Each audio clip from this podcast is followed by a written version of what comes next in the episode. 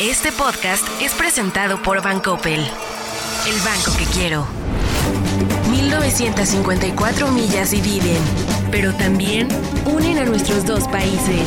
Bienvenidos a Proyecto 1954, un podcast para hablar sobre la relación México-Estados Unidos. Conduce Enrique Perret.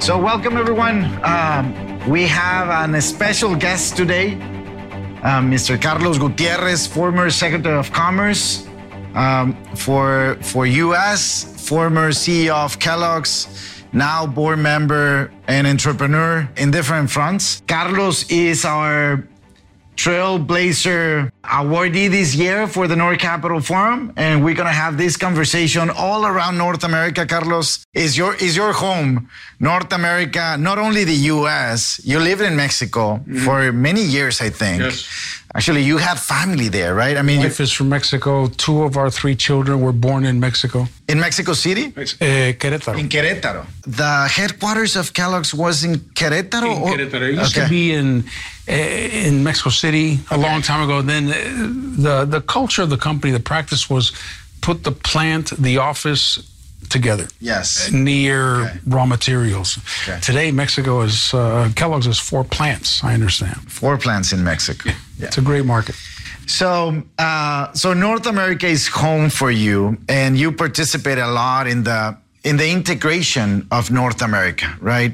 Back in the in the nineties, um, well, with the first NAFTA agreement, there was a huge challenges, but also opportunity for the region. So let, let, let's go back a little bit on the past, on the 90s, but I want to pick your brain more on the future, okay? So on the past, that decade, the 90s, uh, the NAFTA agreement, uh, you came into office 90, it, it was I came in 2000, right? 05.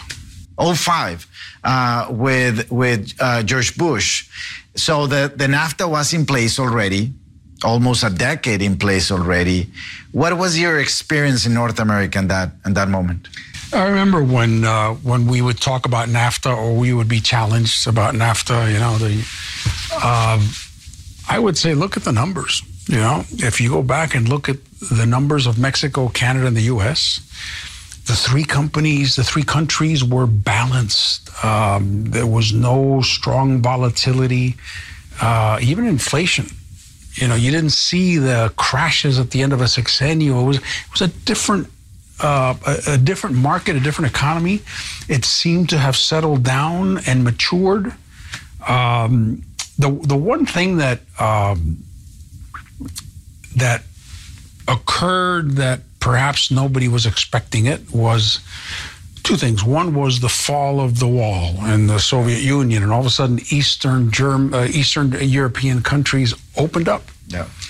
and then China and WTO in the year 2000. So it became competition for Mexico at a time when I felt it was Mexico's turn. Yeah. Um, but you know that's that's uh, the the way things were, and I think here we are, and we have another incredible opportunity uh, in North America, and especially in Mexico at this point in time. But NAFTA was uh, was a breakthrough. It was a great agreement, and I, I give a lot of credit to the people who had the courage to to say this is the future and this is what's good. You're talking about the first, we call it the first Mexican moment, uh, the the agreement, the internationalization of Mexico with hand by hand with the U.S. and Canada. A second Mexican moment, uh, we thought it was the the big reforms in the past decade 2012 2013 big consensus in mexico political and private consensus on on energy reform and educational reform and and, and many other reforms and now we have a third momentum i think in the in the other two many other factors came around as you said china uh, Eastern European uh, uh, countries competing. Uh, the BRICS happened in, in 2000, right? I was discussing yesterday why Mexico wasn't in the in this concept of BRICS from Goldman Sachs, right? And someone told me that it was because Goldman Sachs at, at that moment thought that Mexico was uh, ahead Brazil, India, Russia, and, and China, right? But not being part of, of that group probably left a little bit behind Mexico. Um, but now the the moment now, Carlos, is the other two moments. We we as Mexicans we look for that. We uh, we search for that. We uh, we convince the U.S. and Canada uh, for the agreement, and the other one was us looking for reforms. This third momentum looks like everything is aligning for Mexico. Probably we're not looking for the nearshoring. It was it was the conflict between US and China, is the demographics around the world, is the transition of technologies on electromobility and telecom and semiconductors. It looks like the momentum, this new momentum for Mexico, everything is aligned. Yes. So let's talk about the present. How do you feel right now for North America? I, I look, I think this is a a tremendous opportunity, a once in a lifetime opportunity uh, for North America, but especially for Mexico. I've always felt that when we talked about globalization, the the, the world was actually regionalizing. Mm. There was a trend toward regionalization, started in Europe, and then and you could see that there was a trend at least towards thinking about North America as a region. We never got it done. Uh, and not just North America, the Americas. Yeah. Um, but now that there is tension with China, supply chains are moving. Uh, a lot of them are moving to Mexico. This is the opportunity. And you don't see it in the numbers yet, and it could be policy, yeah. but there is no country that I can see that has more potential for the future than Mexico. And going back to 1996, the Mexican workers, Mexican executives have become global and, and, and since the 90s and maybe before, but uh, Mexican manufacturing is world class. Yeah. Um, so, you know, we didn't get the business then because it was going elsewhere China, Vietnam, uh, Eastern Europe. But, but today, everything is ready. Everything is ready. The workforce, the technology, uh, the sophistication of the executives, it's there. And um, I think the next uh, 10, 20 years should be wonderful. Let's talk a little bit about this sophisticated sophistication of the talent in Mexico because um, something happened also with the Mexican corporations going abroad, right? Uh, I mean, we can talk about many companies, Cemex, Bimbo, Gruma, Cinepolis, KidZania, small, medium, and large companies that uh, get the internationalization in the in the 90s, early 2000s, conquering a lot of markets from Brazil, India, even China. Gruma has uh, plants in China producing um, tortillas, right? Do you feel that generation? It's it's an important factor for this moment. It, it will be it will be one of the main drivers. Yes, I, I think it is. It's it's one of the main characteristics of a very new sophistication that's been taking place over 20, 25 years. I think the main one is incoming investment. But yes, on the list, that would be outgoing companies who are investing around the world and bringing profits to Mexico.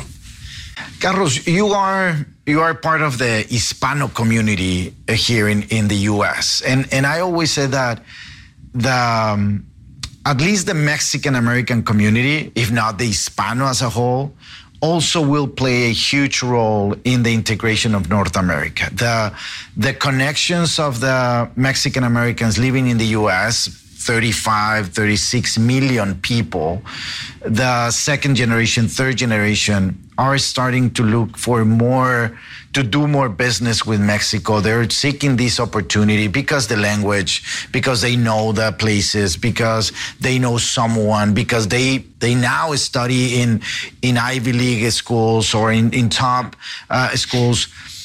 How much do you think the the Mexican American or the Hispano community can play a role also in this in this momentum? Yeah, I think it's. Uh it's necessary. There's uh, there's also a very successful um, Mexican American business community here. And yes, they, they, they will play a part because there is interest on their part to do business, more business with Mexico. And because it's the right thing, because it's good, because it's, uh, you know, this is the moment. And I think we all have the responsibility of being uh, people of the moment. And, and that is the moment, you know? on China, let me let me ask that that question. More and more, we we're hearing we're passing from decoupling to de-risking, um, and in in your mind as a American point of view, should be more a decoupling or de-risking. Is let's let's stay in China with one plant, yeah. let's have another plant in in America for de-risking yeah, I, I, think decoupling is a crazy idea. Okay. It doesn't. Okay. If you could ever do it, yeah, exactly. it would be a, a crazy idea. You know, I, I think that uh, there's no question that China and the U.S. have had big problems, and uh, and we will always have big problems. But I think that um, I think we went after China during the Trump administration in a very aggressive public way. Um, which didn't really yield anything. So we did it because we wanted to improve our trade deficit. Our trade deficit's up. It hasn't. Nothing has improved. It's bigger now, right? Exactly. Exactly. So um, there is no uh, benefit for the U.S. to create an enemy out of China. If you tell someone that they are your enemy, they will become your enemy. Right now, the problem is Russia. And I do not understand why the Biden administration, for the first two and a half years, just went after China and criticized China and humiliated China or tried to, uh, insulted China. When what we should have been doing is sitting down and talking. Um, you know, there's all this talk about once and for all, we're going to take care of China. There is no once and for all. They're going to be here in 100 years, and so are we. So um, I, I think it's time, and, and, and President Biden appears to be um, to have understood that it's better to engage than to isolate. Um, That's what we have seen in the last months, or yes, or beginning we are beginning to see. So yes, there is there is de-risking. Um, uh, China is an incredible market. The the thing that has happened over the last uh, eight years is that the the sense of, of Xi Jinping was that the Communist Party was losing um, control, losing to multinationals, Chinese firms, uh, universities, NGOs, and his whole agenda has been take back control. That has hurt the economy because that the, the priority was the control, not the economy. Now I think they've realized, well, we you know we have the control we wanted, but now we have to grow. Um, so, yes, it's de risking. We have to be careful. We will not agree on everything, and there will continue to be problems. But that's one thing. The other thing is to say, you know, someone is an enemy and we're going to go to war. I think that is irresponsible talk that is out there for political reasons. Proyecto 1954, el podcast con Enrique Perret. industries, Carlos. What are those industries? We now talk a lot about essential industries, right? Um, but which industries do you see the most potential for the North American integration? I think the the automotive sector for sure was the the main driver for the integration in the last two decades. Probably will continue with with the new transition with electromobility. But which other industries you're seeing as a potential in North America? You know, I, I think if you talk about technology, right, in a in a very broad sense Mexico and the US, Mexico has to be in the game. When I go to Mexico, I see a lot of technology. I remember during COVID, there were testing kits inside uh, changarros, and there were, uh, you know, in hotels, and everyone was, and it was all technology. And I think we we should hear more about companies locating to Mexico because of the technology. Today, you hear about Costa Rica and Intel, and, and Colombia, and there are a lot of technologists, data scientists in Mexico uh, that can be part of this revolution. But other, you know, other um, industries, even agriculture, is uh, is big. Manufacturing, pharmaceuticals, um, anything that requires uh, heavy manufacturing, I would say Mexico is world class. So um, yeah, and, and autos, of course, uh, are very important. When we, I mean, in the past, obviously Mexico compete and, and we still compete against China and other countries, Malaysia now, uh, uh, Brazil, uh, producing producing goods. Right, we pass from the maquiladora uh, to a much sophisticated manufacturing companies. Now, big announcements from Tesla or BMW or medical devices in Tijuana or Mexicali. Um, but uh, but sometimes in in the Mexico in the Mexican side, we still struggle, Carlos, with um, what's the next step. What should we doing right now? It's the focus needs to be on, on, on talent, reskilling, education. The focus needs to be on incentives to attract the, the, the, the capacity, the investment. The focus should be on uh, a new agreement in 2026 that give us the, uh, the leverage. In your mind, what's the main priority for, for Mexico right now? I would like to think uh, it's prosperity. I think that should be the priority for every country. Um, you know, then there's politics, and that gets in the way. It gets in the way here. It gets in the way in Mexico. It gets in the way place in the way everywhere. It's a shame because you know, for political purposes, um, sometimes companies have a harder time doing business, and you know, even though it, it, it takes uh, a different political instinct, and in some cases it takes uh, the risk of being criticized. But I think opening up the door for business to do business with Mexican laws, but investment, business, growth, entrepreneurship, new companies uh, for everyone in the country. You know, not just those who are participating today, but there are um, many people in Mexico who don't participate. Uh, I don't know what percent, but it's an important percent. Yeah. And I think there should be a long term idea to bring everyone into, into the real economy.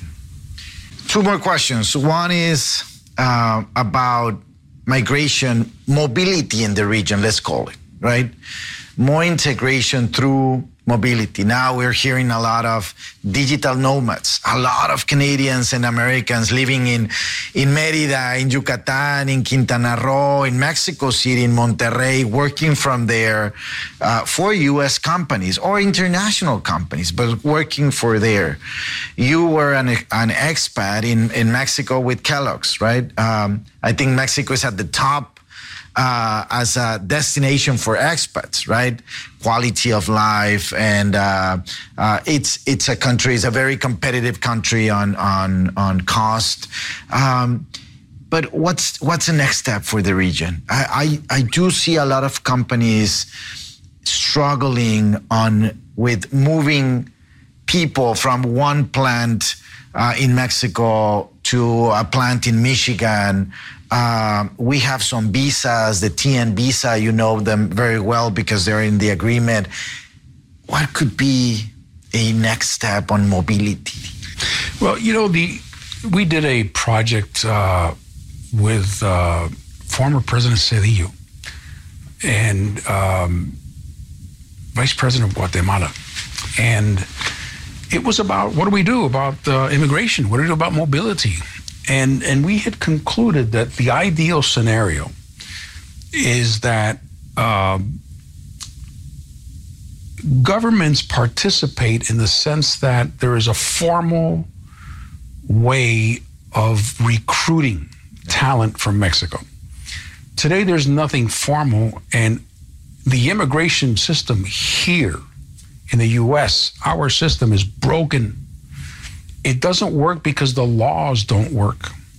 So, uh, what happens is that companies are forced to hire whoever they can hire. So, we need to change the laws. But, you know, we could see a situation where there's a recruiting center in Mexico and uh, digitally a, uh, a, uh, a request goes out that we need 25 engineers with these characteristics and uh, in Mexico they could uh, identify candidates. Um, i think it's important for the company to make the decision not the government's. But there could be more coordination. There could be a lot more coordination and we have to face the fact that our laws don't work. So you know it's a it's a dilemma in the sense that politically the laws don't work. If you don't change them, it's going to continue to get worse. But if someone says we have to change the law, they go, ah, look, amnesty. So, you know, we're stuck. We can't move. No. Uh, but I think both both sides, and you know what you said is important that Mexico is a friendly country to retirees, to executives. That's incredibly important. Not all countries are that way, and not all countries say in Asia. And you have the language, and so many people in Mexico speak English. Um, so I, I look. I think the a lot of the work has to happen here, changing the laws of immigration, so we can have a fluid movement of of people. But without that, it's going to continue to be, you know, kind of underground and uh, and and um, doing it without w- without having the law on here. At yeah. least informal. Um, last question, Carlos. 2024 elections in Mexico, elections in the US. Uh, the narrative can hurt um, from both sides uh, because narrative sometimes uh, wins votes. How to how to pass that moment? How to how to stay together, stick together. Um, it's going to be tough. It's going to be easy. yeah, well, you know, we're at a political moment where it's it's it's very easy to say ah, it's Mexico's fault. I'll, I will never forget how Donald Trump opened up his his uh, campaign. You know, and that has an impact on people. It, it gives people a license to criticize Mexico. Um, so that that is something that. Uh, we'll have to see who the candidates are. If it's Donald Trump, we're going to get another four years of the same thing, unless somehow he's changed. Um, what has hurt? There are two things that hurt a lot. The news about, you know, the border being attacked or being invaded. And number two is the whole issue of, of drugs. So it's very easy to say, oh, Mexico, that's where it's coming from, that's where it's happening. Um, and and a lot of the deaths are occurring in Mexico, but the consumption is here, and that's part of the problem also. But those are two things of image that that have to be squared away. Um, but something as as easy as President Biden going to Mexico, that would be a a message that look, this is a great country. We're friends. We're right now, that isn't the perception, and it's too easy for politicians to criticize China and Mexico and immigration. Mexico is um, we, as you know, we we created in the U.S. Mexico Foundation this uh, some papers around the the ally shoring. We think that. Um, some decisions will be made on, on national security, on, on, on talent, not, not only on proximity, not only on the nearshoring factors.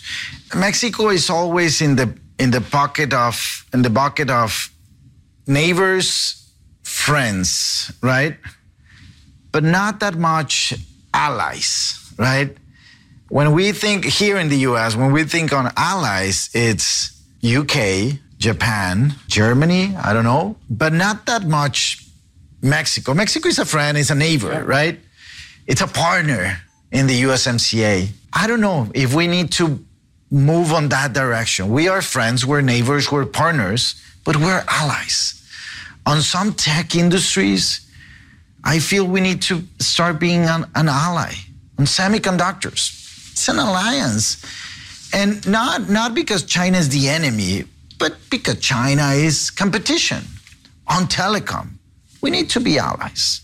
The financial system, we need to be allies. Yeah, economic allies, I, I, I agree.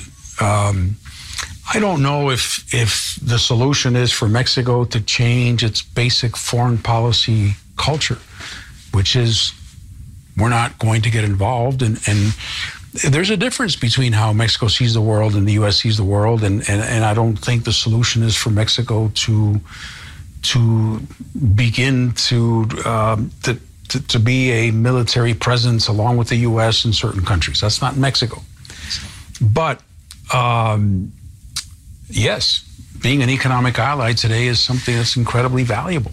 And there's no reason why we should not consider Mexico an economic ally. Um, so I think it's a good point, and I think it's a good way to think about allies. It's not just military or geopolitical, but my goodness, um, economic allies are difficult to find. On energy, for example, dependency or energy region, uh, I think I think we need an ally. Carlos Gutierrez, uh, former Secretary of Commerce, thank you so much. Uh, not not just thank you for this, thank you for your participation in the public sector, in the private sector, always trying for this integration in North America. You were uh, also a, a, big part of the U.S. Mexico Foundation uh, one decade ago. So thank you for your participation building institutions. I think um, one of the best things in North America is that we have institutions. It's not only the relationship between people, uh, the relationship between two presidents or three presidents, but institutions that that people like you built it in the past, the North American Development Bank in San Antonio, and the water agreement, mm-hmm. and the, the USMCA now uh, before NAFTA. Those are institutions yes. that allow us to continue in the same in the in the good direction. Yeah, yeah, and th- those meetings, those meetings among Canada, U.S., Mexico they're incredibly important yeah. because that continues to perfect uh, USMCA and what was NAFTA. Um, one of the problems we went into is, you know, you have a list of 10 things that the group wants to do, but then we change presidents here or presidents somewhere else. It's a new agenda. So we have to figure out a way of think a little bit more long term. Let's think out 10 years, 20 years and not not change everything when someone new comes in, which can be done. As you say, with Mexico, it shouldn't be controversial. Thank you so much. En la relación quizá más compleja entre dos países, encontraremos temas de talento, comercio, seguridad, finanzas, energía, frontera, migración. Esto es Proyecto 1954, el podcast. Este podcast fue presentado por Bancoppel, el banco que quiero.